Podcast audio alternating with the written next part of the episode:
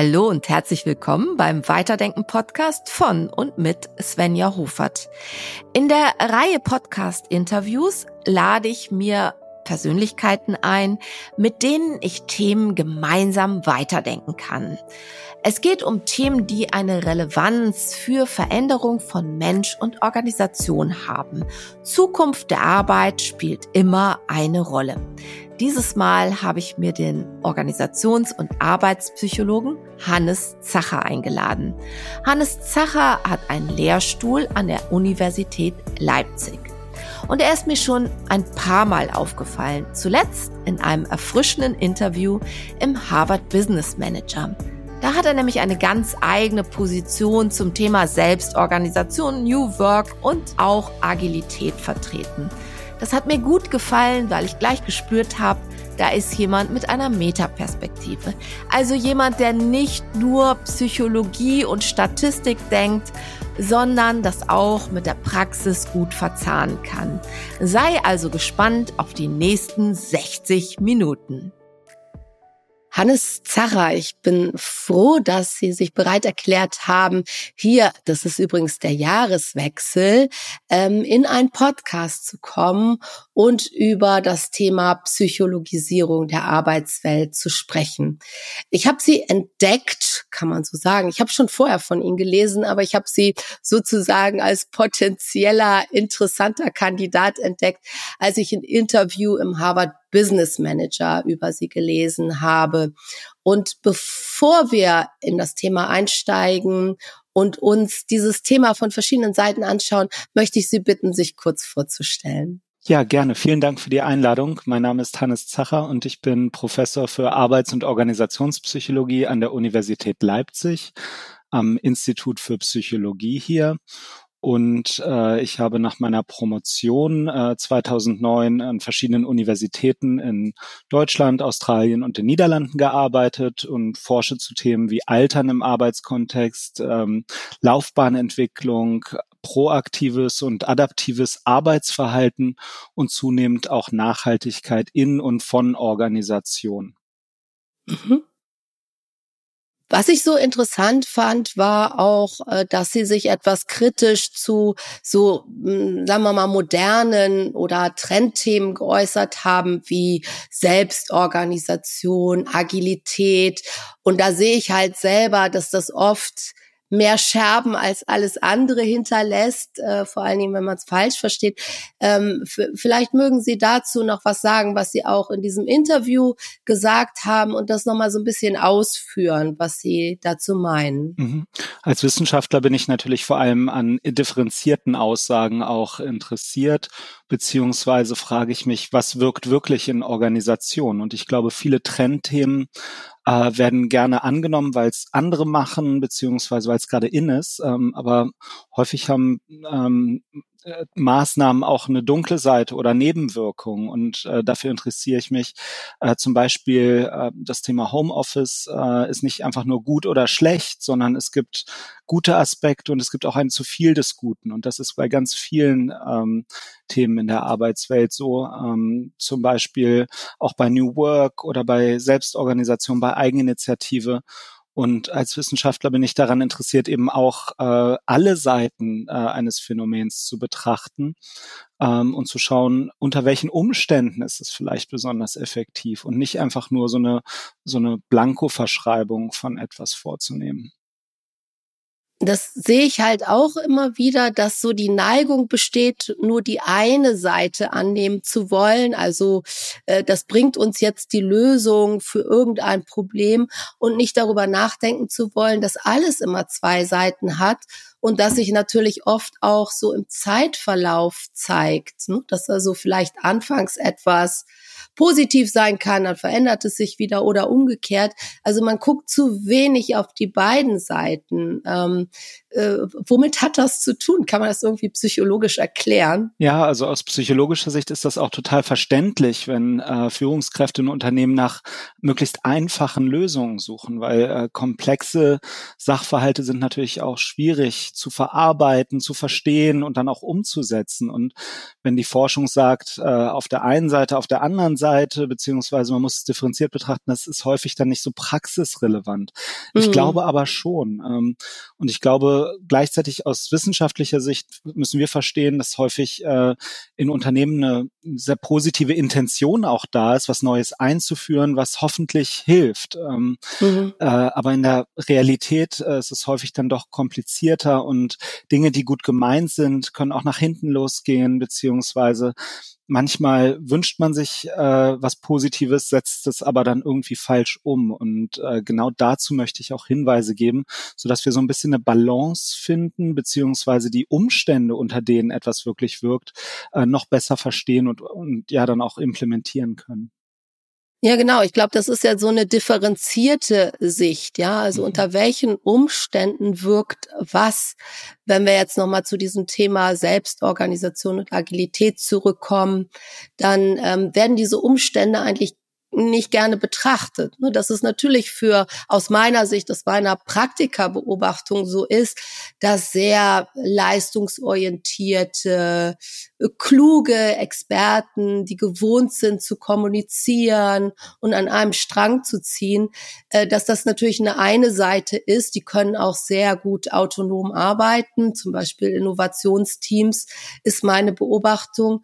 Aber man kann das nicht übertragen auf, ähm, ich weiß nicht, wie ich das sagen soll, Hans und Franz oder so, also auf, auf wirklich jeden. Und ähm, diese Neigung besteht, also dieses Rezept, was man hier hat, und vielleicht so in einem äh, in einer Headline der Studie bestenfalls äh, dann zu übertragen auf andere Menschen. Absolut. Und äh, ja, wir sehen das auch gerade zum Beispiel. Nicht, oder?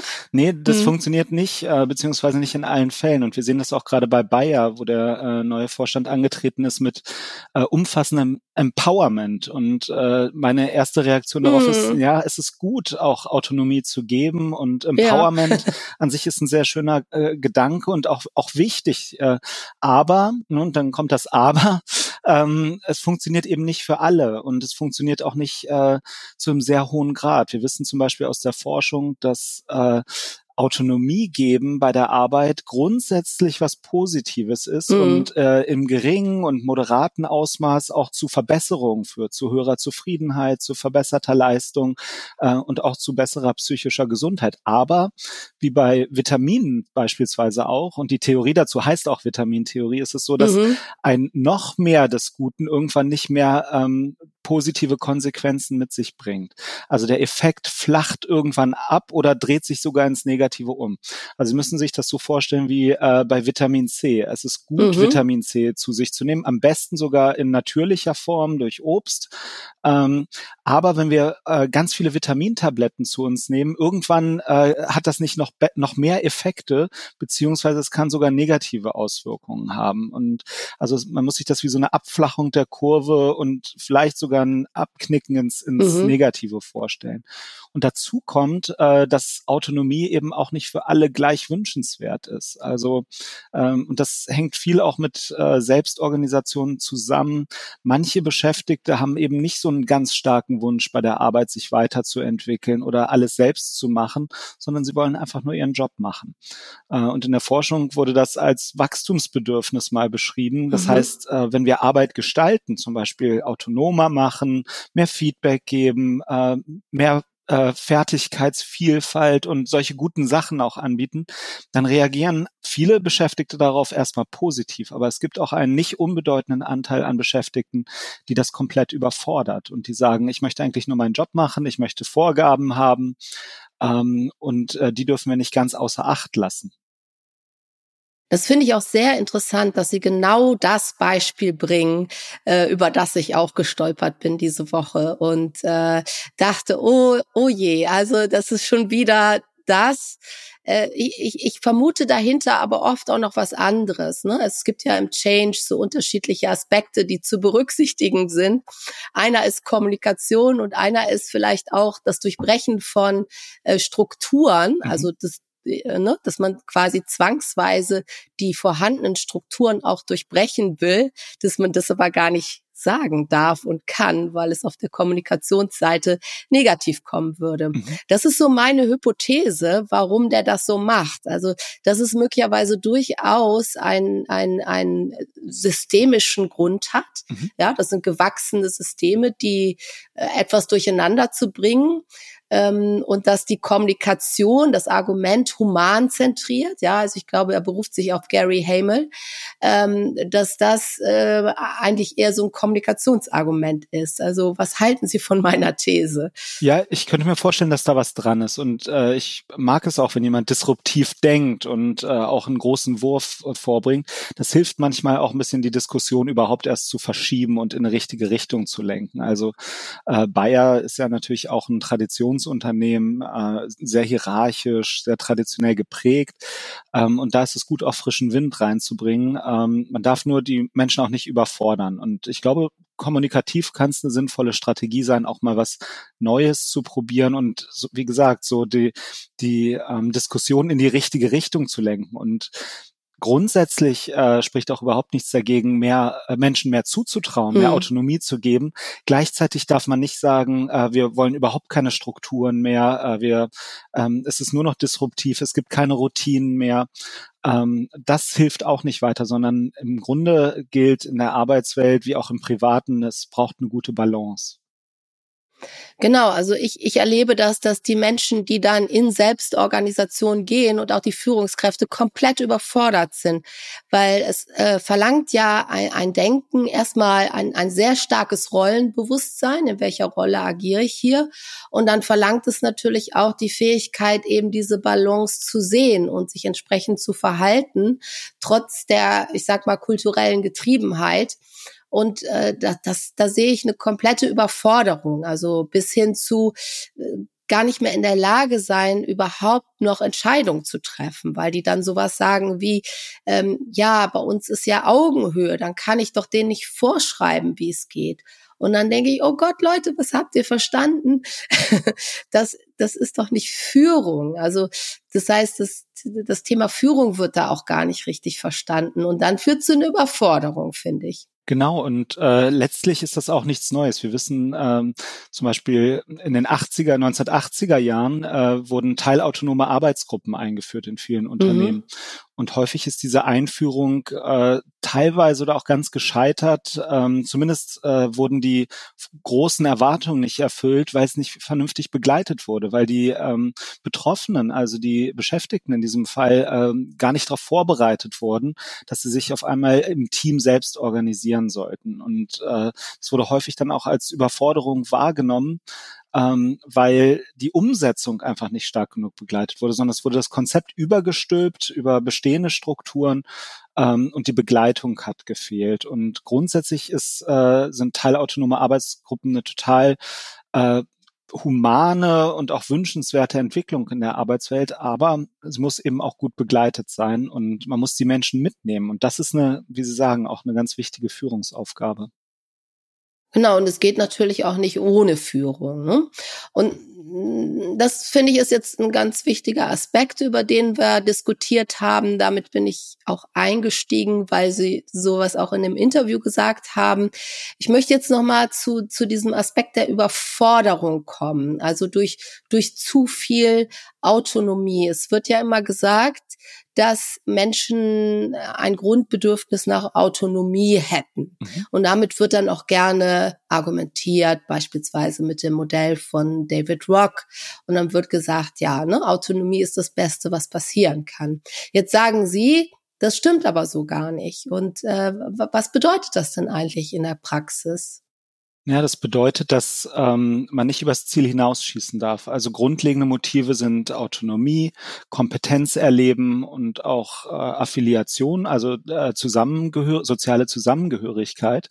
Ähm, aber auch auch da sieht man, wenn es ein zu viel des Guten gibt. Äh, niemand möchte ständig unter Menschen sein, sondern wir müssen eine gute Balance finden zwischen äh, Rückzug und äh, sozialem Austausch. Und genauso ist es bei der Autonomie. Ähm, vielleicht ähm, kann man das auch so sehen, dass Autonomie so bis zu einem moderaten bis hohen Ausmaß äh, wirklich Autonomie ist. Aber irgendwann wird es dann zu Unklarheit, ähm, Rollenunklarheit, mhm. Aufgabenunklarheit und das ist wiederum ein Stressor bei der Arbeit. Das heißt, da kippt es irgendwann und äh, Beschäftigte sind dann überfordert, weil sie auf einmal neue Aufgaben dazu bekommen. Und Selbstorganisation ist eine neue Aufgabe. Und äh, was wir mhm. gerade auch in den letzten Jahren und ja, eigentlich im Grunde im letzten Jahrzehnt erlebt haben, ist, dass äh, immer mehr Stresserkrankungen berichtet werden. Und das geht einher mit der Auflösung von Grenzen. Grenzen räumlicher Art, äh, Grenzen zeitlicher Art, also äh, Arbeit in einen äh, Abendstunden am Wochenende, ähm, Arbeit auf Abruf beispielsweise und auch äh, inhaltliche Grenzen verschwimmen immer mehr. Das heißt, ähm, wenn äh, Beschäftigte empowered werden, dann führt das auch dazu, dass sie mehr Aufgaben dazu bekommen und vielleicht auch Aufgaben, für die sie sich gar nicht für den Job beworben haben oder für die sie ausgebildet sind. Das heißt, mhm. äh, es muss gleichzeitig auch mit einer Stärkung von persönlichen und arbeitsbezogenen Ressourcen einhergehen. Das heißt, wenn ich nicht auf eine Aufgabe vorbereitet bin, wie mich selbst zu organisieren oder das Team zu managen, äh, dann brauche ich entsprechendes Training und äh, ich brauche auch die entsprechenden Ressourcen, also genug Personal beispielsweise, äh, genug ähm, Lernmöglichkeiten bei der Arbeit und das kommt häufig zu kurz. Ich denke, Ressource ist ja auch Zeit. Da mhm. merke ich auch, dass die Ressource Zeit auch unterschätzt wird, wenn man etwas umstellt und verändert, dass die Menschen nicht einkalkulieren, dass das einfach Zeit braucht und wie Sie sagen, auch, auch Training, dass das nicht von heute auf morgen passiert, sondern dass es auch eine Begleitung, zum Beispiel eine Prozessbegleitung braucht. Äh, so würde ich das sehen. Ja, und häufig wird äh, dieses Hinzukommen von neuen Verantwortlichkeiten oder auch Empowerment wird als zusätzliche Intensivierung der Arbeit wahrgenommen. Mhm. Jetzt kommt auch noch das dazu. Jetzt muss ich mich auch noch selber äh, führen sozusagen. Selbstführung ist ja auch so ein, so ein Modethema. Ähm, und das, äh, wenn die Arbeit immer als immer intensiver und äh, auch komplexer wahrgenommen wird, äh, dann ja, dann können sich Menschen nicht mehr so erholen oder sie haben das Gefühl, es ist einfach so viel drin. Ähm, äh, was von, von der eigentlichen Arbeit vielleicht auch ablenkt. Nun sind Sie kein Persönlichkeitspsychologe. Ich will trotzdem noch mal den Aspekt dazu bringen, dass es natürlich auch von der Persönlichkeit abhängt, mhm. äh, inwieweit jemand in der Lage ist, Grenzen zu ziehen, äh, für sich Nein zu sagen oder zu sagen, ne, so, so überhaupt so ein Rollenbewusstsein zu haben. Das ist ja auch nicht bei jedem gleich. Ne? Das stimmt. Äh, Menschen unterscheiden sich in ihrer Intelligenz, in ihrer Persönlichkeit und auch in ihren Kompetenzen, sich selbst zu managen. Aber ich möchte noch mal einen Aspekt vielleicht reinbringen, ähm, äh, um das Thema noch mal differenzierter auch zu betrachten. Wenn äh, wir Überforderung bei der Arbeit erleben oder auch na, jetzt wie bei Bayer die Ansage bekommen, ihr müsst äh, mhm. selbstständiger, autonomer arbeiten, dann kann das ja auch eine tolle Gelegenheit sein, sich weiterzuentwickeln. Also ähm, ich bin nicht dafür, ähm, alle Anstrengungen oder ähm, Unannehmlichkeiten oder zusätzliche Verantwortung jetzt komplett auszuschließen. Ähm, denn häufig lernen wir ja gerade aus so herausfordernden oder auch schwierigen Situationen viel über uns selbst und wie hm. wir die Arbeit noch verbessern können. Also das wäre nochmal so ein Aspekt, dass äh, das auch eine Lernmöglichkeit bietet. Aber es darf natürlich nicht krank machen. Und das ist häufig äh, ja auch eine ganz, ganz delikate Balance. Also wo ist Arbeit herausfordernd im positiven Sinne, dass wir uns persönlich weiterentwickeln können, unseren Arbeitsplatz auch selber weiterentwickeln können und wo ähm, wird äh, New Work oder werden eben Arbeitsmaßnahmen, Gestaltungsmaßnahmen auch als etwas erlebt, was, was krank macht, psychisch krank oder auch körperlich krank. Und da gehen die Zahlen doch deutlich nach oben. Ne? Jetzt ist ja verschiedene Annahmen kann man dazu treffen. Hat es damit zu tun, dass die Menschen einfach bewusster sind, dass sie mehr zum Beispiel über psychische Erkrankungen sprechen? Oder ist, ist es wirklich so? Also ist die subjektive Belastung wirklich höher? Kann man das irgendwie auseinanderhalten? Ja, also wir äh, haben Studien, die sich angeschaut haben, inwiefern sich die Arbeitswelt wirklich objektiv verändert hat. Und ähm, also im Vergleich über mehrere Jahrzehnte, seit den 70er Jahren, da gibt es Langzeitstudien zu. Und insgesamt sind die Veränderungen, was so Arbeitsintensität, aber auch Autonomie beispielsweise angeht, gar nicht so groß. Ähm, also es stimmt, dass Arbeit etwas komplexer geworden ist und auch mhm. fordernder. Gleichzeitig haben auch äh, arbeitsbezogene Ressourcen wie Autonomie ähm, und die Möglichkeit, verschiedene Fertigkeiten anzuwenden, durchaus auch zugenommen. Ähm, Gleichzeitig äh, trifft auf jeden Fall zu, dass es eine Psychologisierung der Arbeitswelt gegeben hat. Das mhm. heißt, wir wissen mehr über psychische Erkrankungen und Beschäftigte sind auch eher bereit, darüber zu sprechen oder sich äh, ja auch krank schreiben zu lassen wegen psychischer Belastung. Ähm, und äh, das ist schwer wirklich auseinanderzuziehen, ähm, was ist wichtiger oder welch, welcher Faktor spielt hier eine größere Rolle. Aber beides spielt letztendlich in diesen Trend mit rein, dass ähm, auch, dass mehr darüber geredet wird und ähm, vielleicht auch ein bisschen das äh, mh, stärker katastrophisiert wird äh, mhm. oder, oder negativ über die Arbeit geredet wird. Also so im Sinne von ja fast wie einer reversen äh, Psychotherapie, dass wir vor allen Dingen auf negative Dinge bei der Arbeit fokussieren ähm, oder äh, Dinge ja sehr stark äh, als belastend wahrnehmen, ähm, die frühere äh, Generationen vielleicht gar nicht so wahrgenommen haben. Ja, das sehe ich auch so. Ich hätte noch eine weitere Hypothese, dass durch die verschiedenen medialen Einflüsse auch äh, Menschen eher nach dem, also Sie sagen, ne, Negativität in der Arbeitswelt sehen wir eher, dass sie aber auch so einen positiven Anspruch haben. Ne? Also du kannst das Beste aus dir selber machen, mhm. ist ja eigentlich auch ein fast fast Wahnsinn in, in der Anspruchshöhe. Und ähm, ne, das wird dann vorgelebt, was du kannst, kann, was ich kann, was ich kann, kannst du auch und solche Dinge. Und ähm, so, glaube ich, lernt man auch finde ich, von gefährlichen Vorbildern sozusagen, dass es auch sehr, sehr schön sein muss. Und dadurch äh, wird die Arbeitswelt vielleicht noch normal, vom, vom Normalen geht sie ins Katastrophale. Das wäre auch so eine These, die ich dazu habe. Ja, und gerade auch sehr hohe Ideale beispielsweise sind eine ähm, Voraussetzung, vielleicht auch äh, an Burnout zu erkranken. Also ähm, der Anspruch, dass die Arbeit äh, eine persönliche Erfüllung ist, wird äh, ist immer stärker da und dass der Job auch perfekt sein muss. Ähm, ähm, und das liegt auch daran, dass es vielleicht jetzt heute mehr Möglichkeiten gibt, ähm, gerade bei akademisch ausgebildeten Menschen den Job zu wechseln, ja, wenn, mhm. wenn er einem nicht passt. Ähm, also die Möglichkeiten sind da und wir vergleichen uns natürlich auch mit anderen und sehen, naja, es gibt Verbesserungsmöglichkeiten und so dieses ähm, Gefühl, ich muss äh, meinen Traumjob haben oder den perfekten Job haben.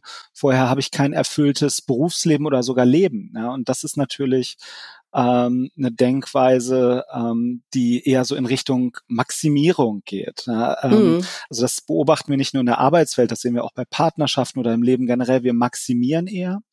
Und äh, das, das Gegenteil davon ist, sich äh, zufrieden geben mit dem, was man hat. Ja, und zu, auch zu sagen, ich habe einen guten Job.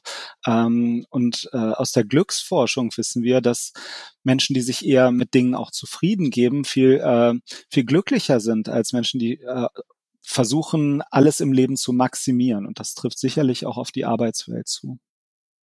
Genau, das sind die sogenannten Maximizer. Ne? Genau. Ne? Das, das finde ich auch. Äh, ja, der, der Trend geht sehr stark dahin und äh, dann kann man ja auch gar nicht äh, verstehen, dass die Welt eben schwarz und weiß ist und dass es äh, immer auch etwas Schwieriges braucht, damit man überhaupt merkt, dass etwas leicht ist. Also der, ne, diese Balance wird dann auch gar nicht mehr wahrgenommen, wenn man so ein Bild vor Augen hat. Das äh, sehe ich auch als sehr, sehr schwierig an. Ne? Ja. Dann findet man den Arbeitgeber Arbeitgeber. Ich habe Leute erlebt, die, die waren bei, aus meiner Sicht, einer ganz tollen Firma, hatten super Führungskräfte, eine tolle Atmosphäre, super Kantine, also gar nichts aus meiner Sicht, was man da bemeckern könnte. Und trotzdem suchen sie dann nach etwas, was noch besser ist. Und dann kommt sowas wie New Work, ne? solche hohlen Begriffe. Äh, was halten Sie denn davon? Also es sind ja immer wieder neue Begriffe unterwegs und die versprechen irgendwas. Welche Funktion haben solche Wörter? Braucht man die eigentlich? Ist, ist es unbedingt notwendig, damit ähm, ja, ich sag mal, hausieren zu gehen? Ähm, aus wissenschaftlicher Sicht nein. Ähm, und zum Beispiel das Thema New Work ist auch was, was im Universitätsstudium der Arbeitspsychologie äh, keine Rolle spielt. Also das ist ein Begriff, der in der Praxis verwendet wird. Und ich glaube, ähm, es geht darum, was Neues einfach, einen neuen Begriff zu haben. Ähm, oder auch das Thema Agilität. Äh, das sind Begriffe, die ähm, eingeführt werden, um, weil sie einen gewissen Neuigkeitswert haben. Äh, vieles davon ist ähm, alter Wein in neuen Schläuchen, muss man auch sagen. Also wir, ähm, aber wir operieren nicht mit diesen Buzzwords. Also das ist eine Managementsprache, ähm, die sich natürlich sehr stark weiter verbreitet, aber die auch Dinge viel zu stark vereinfacht teilweise mhm. oder auch nicht evidenzbasiert ist. Ähm, also ich bin da eher zurückhaltend, ähm, aber ich schaue mir auch an, was, was verbirgt sich dahinter. Ne? Und unter New Work fällt natürlich sehr vieles. Also da fällt darunter, selbstorganisierter zu arbeiten oder auch ähm, ja, die Arbeitswelt zu humanisieren. Also es ist ein sehr komplexes Konstrukt und in der, in der Wissenschaft äh, versuchen wir eher ähm, ja, den Dingen auf den Grund zu gehen. Also was, was sind die Bestandteile und zu verstehen, welche Bestandteile hat so ein äh, New Work Konzept und welche davon funktionieren wie. Das wäre eher so die Herangehensweise, ähm, weil so ein Oberbegriff äh, bedeutet natürlich, dass es Vor- und Nachteile gleichzeitig mhm. hat und die kann man dann gar ja. nicht mehr so richtig, so richtig sehen. Ähm, also ich kann ich, es, ja? Sie, und diese sowas wie New Work beispielsweise suggeriert auch, dass ähm, alle Menschen bei der Arbeit sich selbst erfüllen können ähm, und bedient damit so auch dieses Bedürfnis nach Selbstwert. Also dass ich bei der Arbeit äh, ähm, dass ich mich mit meiner Arbeit identifiziere, dass ich eine bedeutsame Arbeit habe und das sind das sind schöne Ideale, die aber nicht für alle möglich sind. Ähm, und deswegen kaschiert äh, so ein Begriff vielleicht auch Probleme in der Arbeitswelt, äh, die dann gar nicht mehr so angesprochen werden. Ich finde äh, es eigentlich schöner, ähm, auch auf sowas wie Selbstkontrolle bei der Arbeit zum Beispiel zu schauen und auch ähm, ja das ähm, das, das Meistern von Schwierigkeiten beispielsweise und äh, nicht so eine positive Welt zu malen, sondern zu schauen, wie gehen wir mit Fehlern um? Was ist mit mhm. Misserfolgen? Ähm, was, äh, was lerne ich daraus, mich über einen längeren Zeitraum angestrengt zu haben oder auch mal schwierige äh, Zeiten durchgestanden zu haben? Und das baut Selbstkontrolle auf und eben nicht nur Selbstwert, ähm, weil dieses Streben nach Selbstwert ähm, kann auch dazu führen, naja, dass wir ähm, irgendwann mit Problemen gar nicht mehr so richtig umgehen können. Und das, das sehe ich so als Gefahren dieser Buzzwords auch an. Das stimmt. Und wo Sie das jetzt sagen, werde ich innerlich hellhörig, weil ich habe ganz viele äh, Anfragen von Masterthesis bekommen. Mhm. Und wenn Sie sagen, im universitären Kontext würde man sich mit solchen Buzzwords, sorry, Buzzwords gar nicht beschäftigen, dann frage ich mich, woher kommen die Masterarbeiten? Ist es eher, ist das tatsächlich an Fachhochschulen zum Beispiel mehr ein Thema? Weil ich habe relativ viele Anfragen zu diesem Thema. Hm. Also natürlich äh, geht das auch an Studierenden und Wissenschaftlern nicht so ohne weiteres vorbei. Und also wir, wir setzen uns zum Beispiel auch mit dem Thema Agilität auseinander, aber wir versuchen zu verstehen, was sind das genau für Techniken und wie hängen die mit Anforderungen und Ressourcen bei der Arbeit zusammen. Also wir versuchen das zu hm. integrieren. Ähm, denn letztlich ähm, können wir uns natürlich auch nicht vor äh, Dingen, die in der Praxis passieren, komplett verschließen. Ähm, und also ich bin auch der Letzte, der das tun möchte, aber ich möchte es gerne genauer verstehen und äh, ich möchte wissen, wie, wie, wie Dinge wirken. Und sowas wie New Work ist wirklich ein Buzzword, was aus ganz vielen äh, unterschiedlichen Aspekten besteht. Und äh, wenn wir zum Beispiel über Entgrenzung der Arbeit sprechen, ist das vielleicht Teil von New Work, aber auch Humanisierung der Arbeitswelt. Und das ist eine ganze, ganze Forschungsliteratur, die da letztendlich in so einen Begriff kondensiert wird. Mm. Hm. Und äh, da würde ich eher dazu neigen zu differenzieren. Und ich würde zum Beispiel auch bei einer Masterarbeit äh, zum Thema New Work genau wissen wollen, was, äh, wie das auch zum Beispiel gemessen wird. Genau, ich, ich glaube, viele kommen auch aus der BWL, ne? Mhm. Aber genau, das ist auch eher so ein Seitenthema, hat mich jetzt interessiert, weil Sie das gesagt haben. Ich will noch mal ein anderes Stichwort aufgreifen, was Sie gerade genannt haben, Humanisierung der Arbeitswelt äh, Humanzentrierung, der Mensch im Mittelpunkt. Die systemische oder vielmehr systemtheoretische Sicht, die würde jetzt äh, Ovaya sagen, Äh, wie, wie ist das aus Ihrer Perspektive? Macht diese Humanisierung eigentlich wirklich Sinn? Und ist es überhaupt möglich, sich an Menschen in dieser Form auszurichten? Ich denke schon. Wenn man bedenkt, mhm. Unternehmen sind halt Wirtschaftsunternehmen. Ja, das stimmt. Ähm, ich denke schon. Äh, die Frage ist, was steckt dahinter? Und äh, ich würde Humanisierung der Arbeitswelt, äh, das ist ein Thema, das sehr lange Tradition hat. Es gibt schon seit den 1960er Jahren gibt es Versuche, bürokratische Unternehmen zu humanisieren, also menschengerechter zu gestalten. Und wir dürfen es nicht verwechseln mit einer reinen Individualisierung. Also mhm. es geht mhm. nicht nur um ich und was kann ich bei der Arbeit erreichen und da möglichst rausziehen, sondern es geht darum, Arbeitsbedingungen so zu gestalten, hm, dass sie persönlichkeitsförderlich sind, dass sie mhm. lernförderlich mhm. sind. Und ähm, beispielsweise, ähm, wenn wir bei der Arbeit viel Feedback bekommen, ist das eine gute Möglichkeit, uns weiterzuentwickeln. Und das ist was, was wir als Menschen durchaus brauchen. Ähm, oder ähm, Kontrollmöglichkeiten bei der Arbeit zu erhöhen. Wie gesagt, zu einem gewissen Grad. Und ich glaube schon, dass uns das entgegenkommt.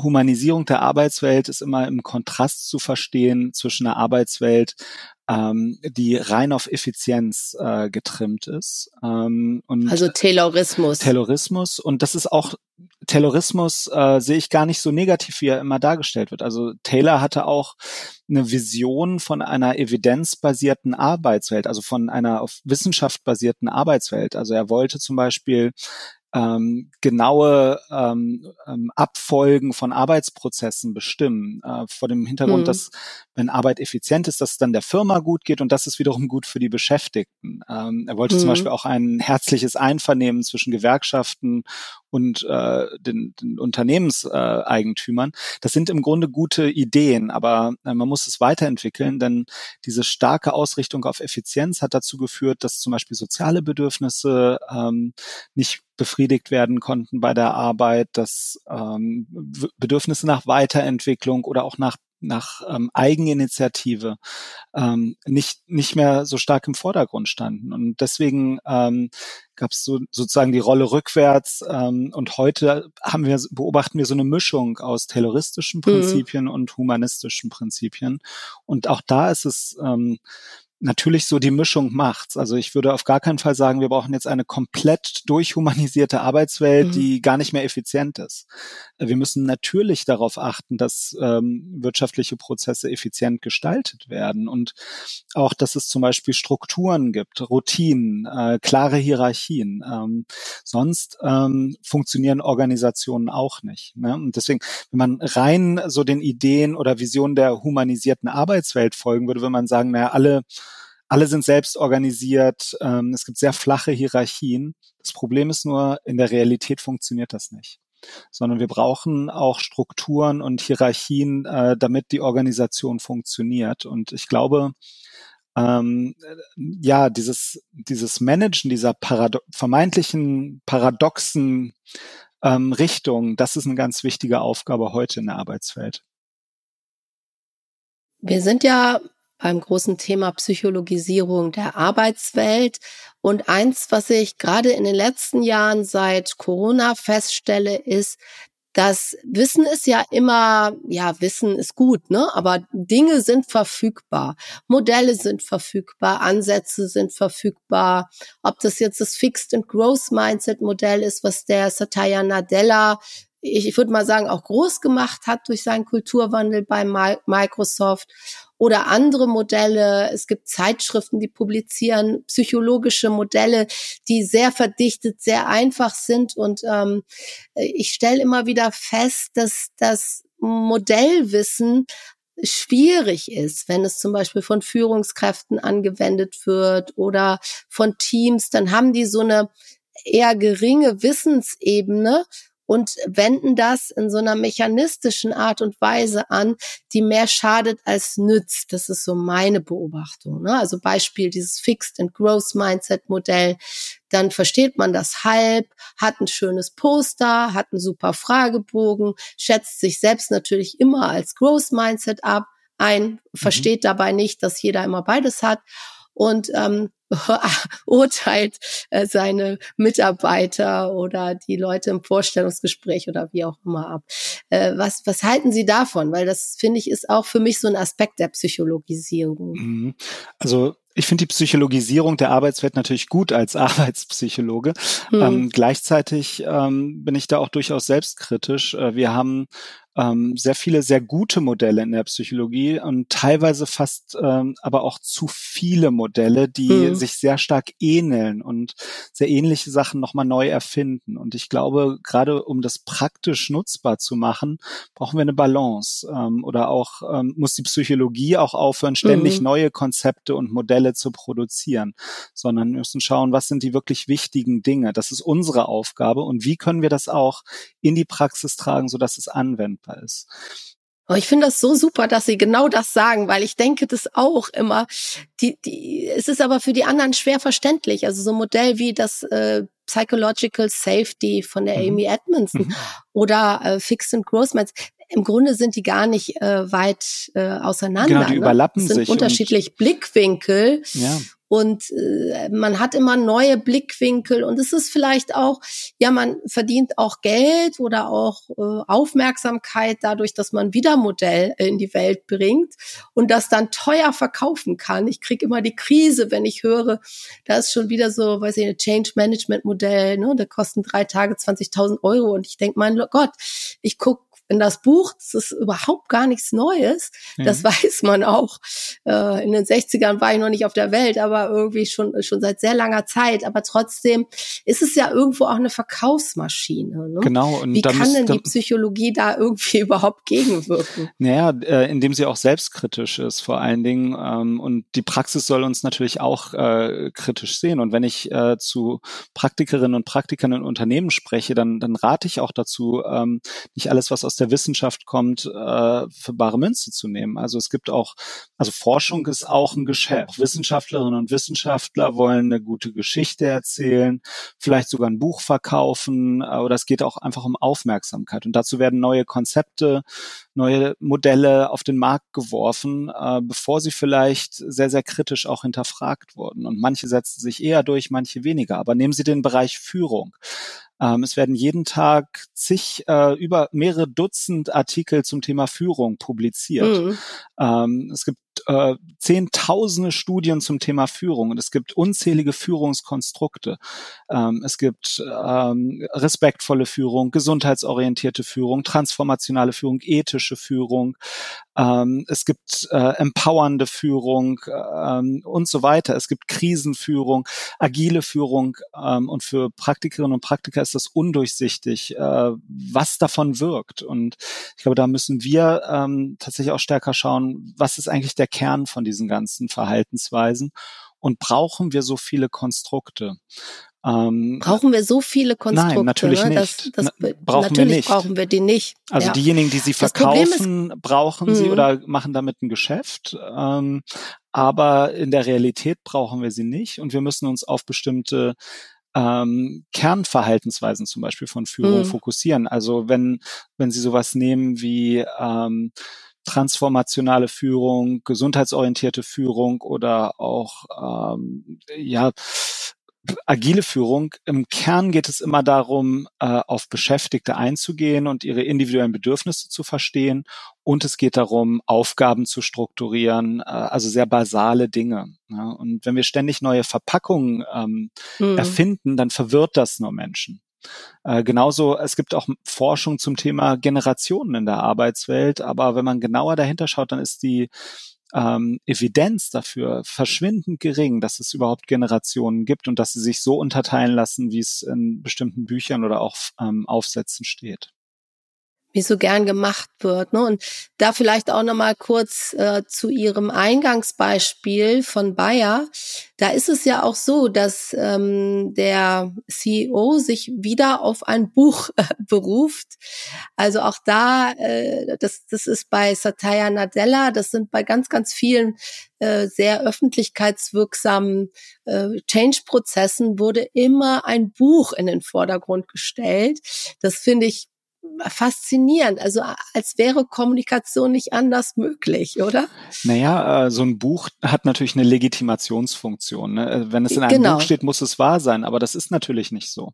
Sondern Bücher wollen auch verkauft werden und haben eine bestimmte Funktion. Man muss das sehr kritisch hinterfragen. Also ähm, ich würde mir wünschen, dass viel mehr Menschen im Unternehmen auch wie Wissenschaftler denken und äh, solche Konzepte auch kritisch hinterfragen. Passt das äh, zu dem, was ich beobachte und lässt sich das mit gesundem Menschenverstand genauso erklären? Mhm. Und, ähm, ich ne, das ist natürlich schwierig, wenn da so ein Buch ist, was viel verkauft ist, dann muss doch irgendwas Wahres dran sein. Aber leider ist das nicht immer so, ähm, sondern es hat eine bestimmte Legitimationsfunktion. Ähm, und wir müssen da viel stärker auch ähm, ähm mhm. ja, Menschen in der Praxis für sensibilisieren, ähm, dass man natürlich solche Konzepte auch kritisch hinterfragen muss und sich überlegen muss, naja, funktioniert das in allen Fällen oder gibt es da ein zu viel des Guten? Ähm, was sind die, was sind die potenziellen Nebenwirkungen? Und äh, solche mhm. Nebenwirkungen hat man erstaunlich oft, wenn was, was Neues eingeführt wird. Also wenn Sie zum Beispiel sowas nehmen wie Teamboni. Ja, ähm, steht irgendwo, dass das äh, eine positive Wirkung hat, dann führt ein Unternehmen Boni, Bonus für Teams ein ähm, und beobachtet gleichzeitig, dass dadurch die, äh, der, die Konkurrenz äh, unter den Beschäftigten wächst. Also das wären so Dinge, wo etwas vielleicht gut gemeint ist, aber die Nebenwirkungen nicht ausreichend bedacht werden. Ja, oder dass, äh, genau, äh, wenn sie Gesundheitsmanagement einführen, mhm. ähm, dann bleibt vielleicht den Beschäftigten weniger Zeit für andere Dinge. Also selbst gute Dinge, mhm. sinnvolle Dinge haben häufig ähm, dann auch Nebenwirkungen und die muss man vorher betrachten. Genau, also es gibt auch zum Beispiel von Achtsamkeit mhm. Nebenwirkung. Absolut. Und äh, das, das glaube ich, ist ganz wichtig. Also einen Gedanken habe ich dazu noch. Ähm, äh, Psychologie oder Organisationspsychologie und BWL äh, sind ja oft sehr fern voneinander. Mhm. Und die Entscheider in den Unternehmen sind eben häufig eher durch BWL geprägt, manchmal Naturwissenschaftler. Mhm. Und da erlebe ich, dass die Bereitschaft, darüber nachzudenken, ist halt oft nicht ausgeprägt, weil es, glaube ich, auch im Studium so gar nicht kultiviert worden ist. Ähm, muss man das eigentlich immer so getrennt denken? Also nein. Also jetzt mal so eine provokante Frage. Das ist eine gute Frage und natürlich nein. Also wir müssen viel mehr interdisziplinär denken. Ähm, und die Beispiele, die Sie nennen, sind gut. Also Psychologie, Betriebswirtschaft, äh, Soziologie, ähm, letztendlich auch die Biologie des Menschen spielt eine große Rolle. Und äh, wir können die Arbeitswelt ähm, mit ihren komplexen Problemen nur verstehen, wenn wir über Fächergrenzen hinausschauen. Sie hatten auch gerade das äh, Beispiel der Achtsamkeit genannt. Ähm, häufig neigen wir in der Psychologie zum Beispiel dazu, ähm, so individuelle Maßnahmen zu verschreiben. Äh, also wenn jemand, äh, wenn Beschäftigte gestresst sind, äh, dann schaut die Psychologie in der Regel als erstes auf das Individuum. Während äh, in anderen Disziplinen vielleicht eher geschaut wird, was ist der Kontext oder wie sind die mhm. Strukturen. Mhm. Ähm, und äh, bei, bei Stress in der Arbeitswelt äh, liegt die Ursache häufig nicht darin, dass eine Person kein Mindfulness oder Achtsamkeit äh, beherrscht, sondern es liegt daran, dass der Arbeitsplatz ungünstig gestaltet ist oder dass es Konflikte gibt. Und äh, da schauen andere Disziplinen eben systemischer drauf. Und ähm, ich glaube, als Praktiker muss man eben auch so eine breitere Perspektive bekommen, indem man sich viel austauscht zu diesen Themen. Und keine einzelne Disziplin hat die Deutungshoheit über, über Phänomene des, der, der Arbeitswelt. Genau, also das, das fände ich so unglaublich wichtig. Und äh, das Problem fängt ja oft da an, wer ist Ansprechpartner für welche Themen. Und dann ist HR oder Personal mhm. oder People and Culture, wie es heute öfter nennen, mhm. ist dann für psychologischere Themen Ansprechpartner. Die Entscheidungen werden aber woanders getroffen mhm. und äh, man nimmt das oft nicht so richtig ernst aus dieser Seite, ne? Ja, es wird es, häufig weil als, es vielleicht auch zu so einem Stopp führt. Ne? Ja. Ne? So denkt man nach. Es wird häufig als was sehr Softes dann wahrgenommen, ne? ja. ne? oder so die. Jetzt kommen wieder die Psychologen mit äh, ähm, mit ihrem Sofa oder so, aber ähm, es, das ist auch ein Problem der Psychologie tatsächlich. Also wir müssen lernen, unsere äh, Methoden und unsere Tools auch besser zu verkaufen und äh, auch nicht äh, nur auf das Individuum zu fokussieren, sondern auch auf die Arbeitsbedingungen beispielsweise. Ähm, nicht nur mit äh, ja, Statistiken zu argumentieren, mit Korrelationen, mhm. sondern auch äh, aufzuzeigen, ja, was bringt das denn ähm, monetär, was bringt das an Zuwachs, äh, an Mitarbeiterzufriedenheit etc. Also da müssen wir, müssen, glaube ich, beide Seiten auch aufeinander zugehen und ähm, die Psychologie ist eine etablierte Naturwissenschaft, äh, die sich sehr gut ergänzt mit äh, sozialwissenschaftlichen Disziplinen wie Betriebswirtschaftslehre, ähm, Soziologie, ähm, Ökonomie. Also ich glaube, da, da ist sehr viel äh, mhm. Potenzial auch für Zusammenarbeit da. Ja, fände ich sehr, sehr hilfreich, wenn man das öfter mal zusammendenkt. Ja. Genau, also Stichwort nochmal Psychologisierung der Arbeitswelt. Äh, von den Modellen habe ich gesprochen. Wir sitzen ja jetzt zusammen und ähm, es gibt bald einen Jahreswechsel und da kommen solche Themen wie Trends 2024 und was wird die Arbeitswelt da bewegen. Und ein Aspekt ist ganz klar künstliche Intelligenz, KI. Mhm. Welche Rolle wird das aus Ihrer Sicht in der Arbeits- oder Organisationspsychologie spielen, wenn Menschen immer mehr mit KI-Systemen arbeiten dürfen, arbeiten müssen, was sehen Sie da oder was wissen Sie da bereits? Ich glaube, das ist zu Recht auch einer der genannten Trends. Also wir sehen auch immer mehr Forschung zu dem Thema, angefangen bei äh, Recruiting, Personalauswahl, dort wird KI eine größere Rolle spielen. Ähm, Führung ist auch ein Thema, wo KI äh, eine Rolle spielen wird, also dass Führungskräfte sich informieren. Ähm, ähm, durch Tools, die mit KI arbeiten oder dass sogar ähm, Entscheidungen durch KI getroffen mhm. werden. Und also ich glaube, wir sollten uns sehr viel stärker damit auseinandersetzen, weil ähm, das, was möglich ist, wird auch irgendwann gemacht werden in der Arbeitswelt. Und ne, im breiteren Sinne beobachten wir, dass äh, ganze Berufsgruppen ähm, sich sehr stark verändern werden. Ähm, also ich glaube, bin jetzt nicht so pessimistisch, dass ich sage, es wird keine Arbeit mehr für uns geben, aber mhm. die Arbeit wird dadurch noch komplexer, weil Menschen dann die Aufgaben bekommen, äh, wie KI überwachen und äh, KI optimieren. Ähm, und damit müssen wir uns als Fach auseinandersetzen, aber ähm, ja auch eine breitere ethische Diskussion darüber führen. Ähm, was sind die Vor- und Nachteile von KI und wo kann es vielleicht auch schieflaufen? Also zum Beispiel bei der Personalauswahl ist es wichtig zu verstehen, äh, wie die Entscheidungen durch KI dann auch tatsächlich getroffen werden. Denn es besteht zum Beispiel die Gefahr, dass dann Beschäftigte ausgewählt oder neue Kolleginnen und Kollegen ausgewählt werden, die denen im Unternehmen sehr stark ähneln. Also dass der, dass äh, die Belegschaft noch homogener wird, als sie schon war. Ähm, und so eine KI denkt nicht out of the box. Ja, das, das können mhm. Menschen gut und äh, das, äh, die können auch mal anders denken oder weiterdenken. Und das kann eine KI nicht so gut, aber sie kann auch gleichzeitig ein sehr nützliches Tool sein.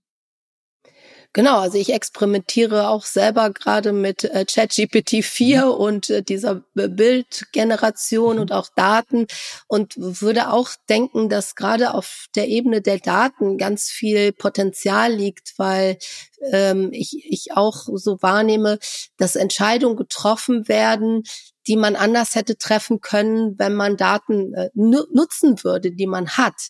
Das heißt, die Menschen, auch Führungskräfte machen oft gar nicht sich die Mühe, über ihren Tellerrand zu schauen und äh, es wäre ganz viel verfügbar.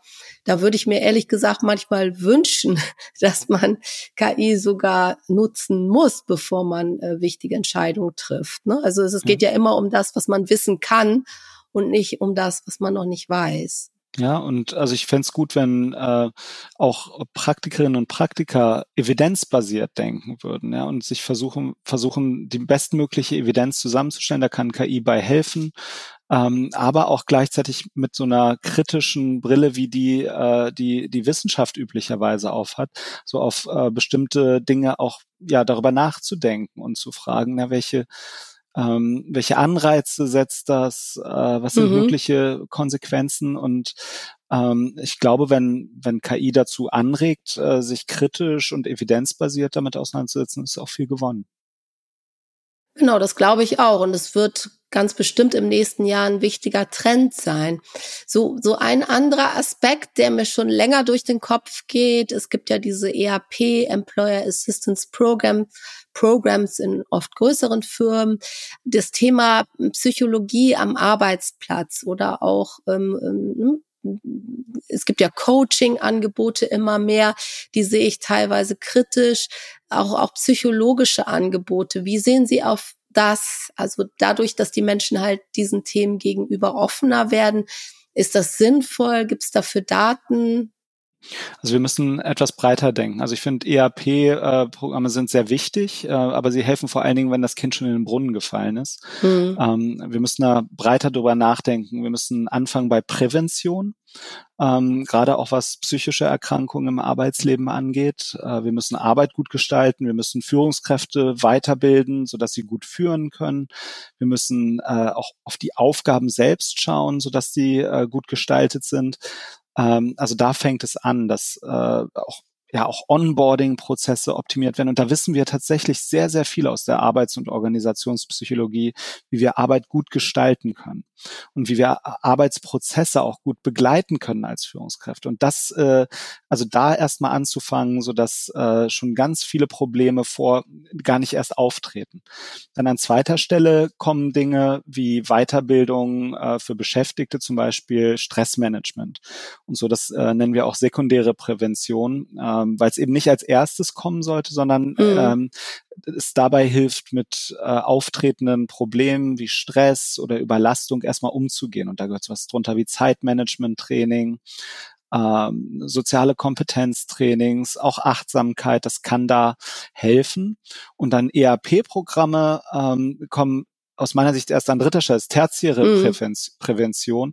Ähm, also wenn es schon, wenn es schon zu spät ist. Und natürlich brauchen Arbeitgeber da auch Angebote, aber sie sollten die anderen beiden Formen der Prävention nicht außer Acht lassen. Und die sind häufig viel effektiver und sparen auch äh, viel stärker Kosten, als äh, äh, nur auf die ähm, Probleme zu schauen, bei denen es schon fast zu spät ist. Mhm. Äh, sehen Sie das ähnlich wie ich? Also meine Prognose für die Zukunft ist, dass es äh, nicht mehr so nur so ein Arbeitsmediziner gibt, sondern irgendwie auch ein, äh, eine Praxis, in der die Leute dann in der Arbeit auch gehen können. Ich mhm. sehe die Ansätze in einigen Firmen schon jetzt, dass, dass sowas auch ganz normal werden wird. Ja, also das denke ich auch und dafür arbeiten wir natürlich auch äh, als als Berufsfeld ähm, und als Fach, äh, dass es auch einen Fachpsychologen gibt äh, für die Arbeitswelt. Ähm, und wenn Sie zum Beispiel äh, die Bundesagentur für Arbeitsschutz und Arbeitsmedizin nehmen, äh, wo sehr viele Arbeitsmediziner beschäftigt sind, die stellen auch zunehmend Arbeitspsychologinnen und Psychologen ein. Mhm. Also das äh, das ergänzt sich sehr gut mhm. und die Arbeitsmediziner haben natürlich äh, die Kompetenz im Bereich körperliche Erkrankungen, ähm, ähm, aber wir brauchen auch jetzt gerade, wo äh, psychische Gefährdungsbeurteilungen notwendig sind, brauchen wir auch Psychologinnen und Psychologen, äh, auch in Unternehmen. Und äh, ich sehe es als einen sehr positiven Trend, dass im Bereich Personal immer mehr Psychologinnen und Psychologen beschäftigt sind, aber auch im betrieblichen Gesundheitsmanagement äh, sind sie zunehmend vertreten. Und das ist eine gute Sache, weil sie bestimmte Kompetenzen mitbringen, die andere Fächer eher nicht haben ähm, vor allen Dingen auch ein ja, sehr stark methodengetriebenes Wissen, ähm, evidenzbasierte Denkweise ähm, und eben auch Wissen über ja wichtige Maßnahmen, die nicht nur auf das Individuum fokussieren, sondern auch auf die Arbeitsgestaltung. Und ähm, in mhm. großen Unternehmen ist das schon sehr weit verbreitet. Ich glaube, das wird in Zukunft noch zunehmen und es ist auch ein steigendes oder ein wachsendes Betätigungsfeld für Psychologen und Psychologen, sich damit selbstständig zu machen und Unternehmen entsprechend zu beraten. Also nicht nur klassische mhm. ähm, Coaching- und Therapiefunktionen zu übernehmen, sondern auch so eine Art Beratung für Unternehmen, wie äh, ja, man mit verschiedenen, mit der Employee Journey insgesamt umgehen muss und gerade auch im Hinblick auf die zunehmenden psychischen Erkrankungen. Genau, weil man ja vieles wissen könnte, wenn man die Zeit hätte, sich zum Beispiel mit Studien zu beschäftigen, ob das jetzt Großraumbüros sind, äh, ne, die dann hinterher viel. dazu weniger äh, Kommunikation führen oder andere Themen. Im Grunde gibt es ja ganz viel, was man weiß. Ne? Absolut. Und es gibt Leute, die haben eher Zugriff auf dieses Wissen und sich da beraten zu lassen, macht sicher Sinn. Es ist eine Frage der Prioritäten tatsächlich. Ne? Mhm. Und ähm, leider ist es so, dass gerade jetzt mit zunehmenden psychischen Erkrankungen äh, die Aufmerksamkeit jetzt erst darauf kommt. Ähm, ich hätte es besser gefunden, wenn wir das, wenn es gar nicht erst so weit gekommen mhm. wäre. Aber ähm, je früher, desto besser sollten wir uns eben mit solchen psychischen Aspekten der Arbeitswelt auch auseinandersetzen. 2023 stand ja unter dem Motto Multikrise. Ne? Das ist ja das Wort des Jahres. Und wenn wir jetzt mal vorausschauen auf 2024 und die, dieser Umgang mit äh, Multikrisen, mit Widersprüchen, Ambiguität und so weiter, äh, was, was glauben Sie, wie sich das entwickelt? Gibt es da einen Gewöhnungseffekt? Äh, wird das normal werden? Können Menschen lernen, mit diesen Widersprüchen besser umzugehen? Was könnte helfen? Hm. Also ich glaube schon, dass wir uns an Krisen äh, in einem positiven Sinne auch gewöhnen können, indem wir nämlich äh, damit umgehen lernen. Und wir haben sehr viel Forschung während der Corona-Pandemie gemacht äh, und auch gesehen, dass Menschen sich anpassen ähm, dass äh, es eine große Rolle spielt, wie wir über Krisen nachdenken, ähm, wie wir sie interpretieren. Äh, generell bei stressigen mhm. Situationen, bei Krisen kommt sehr stark darauf an, interpretiert, interpretiert man das als Herausforderung oder als Bedrohung. Und wenn man Dinge als eine Bedrohung interpretiert, dann zieht man sich zurück und unternimmt keine Problemlöseversuche. Mhm. Wenn äh, Dinge als Herausforderung gesehen werden, wie aktuelle Krisen, ähm, dann ist es, äh, hat es zumindest das Potenzial für was Positives. Es ist auch anstrengend, aber man, man lernt einen besseren Umgang damit. Und äh, mhm. bei der Auswahl der der Coping-Strategien, also der Bewältigung äh, von Krisen, ist es auf jeden Fall gut, auch sehr problemorientiert ranzugehen und zu schauen, was kann ich jetzt konkret verändern. Und äh, ich beobachte das auch in Unternehmen, dass es gut ist, äh, zu schauen, was können wir aktiv tun, was kann ich selbst tun, äh, wie kann ich mich einbringen, äh, wie kann ich die Arbeit verbessern, was kann ich mit meinen Vorgesetzten besprechen und nicht äh, so eine emotionsfokussierte Art der Bewältigung zu nutzen, wie katastrophisieren ähm, mm. oder den, Sand, äh, den Kopf in den Sand stecken, ähm, äh, Dampf ablassen. Das sind alles keine guten Bewältigungsstrategien. Und das wäre so meine Hoffnung für 2024, dass wir da äh, immer geübter werden, äh, dann auch, auch mit Krisen kleinerer und größerer Art auch umzugehen. Und wenn wir jetzt nochmal zum Abschluss Richtung Führungskräfte denken, hier hören ja viele Berater, Coaches und Führungskräfte zu. Äh, was könnten Sie denen sozusagen als positiven Tipp oder Gedanken äh, in 2024 mit auf den Weg gehen, wie man mit diesen ganzen Einflüssen anders umgehen kann? Da ist ja Themen wie AfD oder dann äh, die, die ganzen Kriege und gesellschaftliche Einflüsse und man hört ja nur Katastrophennachrichten, was Sie auch gesagt haben, also nicht Katastroph katastrophisieren. Ähm, was hätten Sie sonst noch, was Sie als Empfehlung geben können? Weil ich glaube, eine Führungskraft hat ja immer eine Katalysatorfunktion. Das heißt, muss ein paar Dinge rausfiltern können. Mhm. Also Führungskräfte haben eine sehr wichtige Funktion ähm, und sie sind das Bindeglied zwischen der Außenwelt, der Organisation und ihren, ihren Beschäftigten, ihren Mitarbeiterinnen und Mitarbeitern. Und gerade deswegen wäre mein Tipp, äh, achtet auch häufiger mal auf euch selbst. Ähm, hm. Führung, also wir sehen auch bei Führungskräften, Führungskräften Überlastungseffekte und auch äh, steigende psychische Erkrankungen. Und das hängt damit zusammen, dass wir ein Bild von Führung haben, äh, wo äh, gesundheitliche Probleme gar nicht vorgesehen sind. Ähm, sowohl in, bei, bei, in der Vorstandsetage als auch bei direkten Führungskräften. Und ähm, genauso wie bei äh, der emotionalen Intelligenz, wo es ja auch darum geht, erstmal sich selbst kennenzulernen, bevor man äh, die Emotionen anderer Menschen managt. Äh, genauso ist es beim Thema Gesundheit auch. Also, dass man selber schaut, was äh, kann ich für meine Gesundheit tun, wie kann ich auch äh, positiv leben. Ähm, das strahlt natürlich auch ab, weil man als Führungskraft auch Vorbild ist. Aber es äh, hilft einem auch, die Energie aufrecht zu erhalten, äh, mit komplexen Situationen umzugehen. Deswegen äh, gute Führung ist für mich nicht, sich auszubrennen und äh, äh, bis zur Erschöpfung fürs Unternehmen und die Beschäftigten zu kämpfen, sondern man muss auch auf seine, mit seinen eigenen Ressourcen gut haushalten. Und erst dann äh, kann man wirklich gut und positiv auch führen. Also das wäre, glaube ich, so mein Tipp für fürs nächste Jahr, ähm, da auch zu auch Grenzen durchaus als Führungskraft mal zu setzen.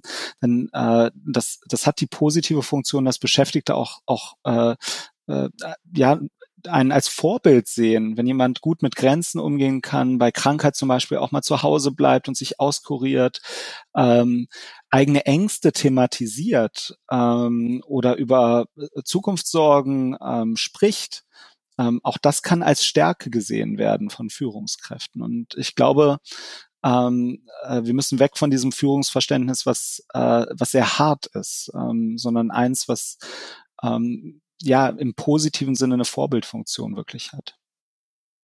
Mhm. Ich glaube, das ist manchmal le nicht leicht für Führungskräfte, die ja auch den Einflüssen ihrer Organisation unterworfen sind, ne, die die Entscheidung irgendwie mit, mittragen müssen, auch wenn sie vielleicht nicht dahinter stehen. Klar. Aber äh, das, das sehe ich auch so, man muss bei sich selbst anfangen. Ne? Absolut, so. Selbstführung. Ähm, genau, Selbstführung. Und naja, also Aufgabe von Führung ist es auch, ähm, äh, pro manche Probleme nicht weiterzugeben oder da so einen positiven Puffer vielleicht auch herzustellen und Dinge mal auszuhalten. Ähm, also ich glaube, da vielleicht auch sich erstmal klar zu werden, was ist eigentlich mein Führungsverständnis? Ja? Ähm, und äh, inwiefern habe ich auch eine Identität als Führungskraft und was beinhaltet die eigentlich? Beinhaltet die äh, Selbstaufgabe oder beinhaltet die Selbstfürsorge und da eine gute Balance zu finden? In diesem Sinne, Namaste, vielen Dank für das äh, sehr, sehr interessante Gespräch. Äh, da waren ganz viele Aspekte drin. Klasse, dass du dabei geblieben bist und dieses Interview wahrscheinlich spannend fandest, denn davon gehe ich aus, wenn du jetzt an dieser Stelle angekommen bist. Ja, du würdest mir eine Riesenfreude machen und mich natürlich auch in meiner Arbeit unterstützen, wenn du diesen Podcast likest oder mit Sternen versiehst, am besten fünf. Ich weiß selber nicht, wo du das Ganze hören wirst. Es gibt verschiedene Möglichkeiten bei Spotify, Apple oder vielleicht eben auch auf meinem Substack-Kanal. Wenn du mir irgendwo noch nicht folgst, dann ist das vielleicht die Gelegenheit, nochmal nachzuschauen, was sich lohnen könnte und vielleicht auch den ein oder anderen Kanal noch dazu zu abonnieren.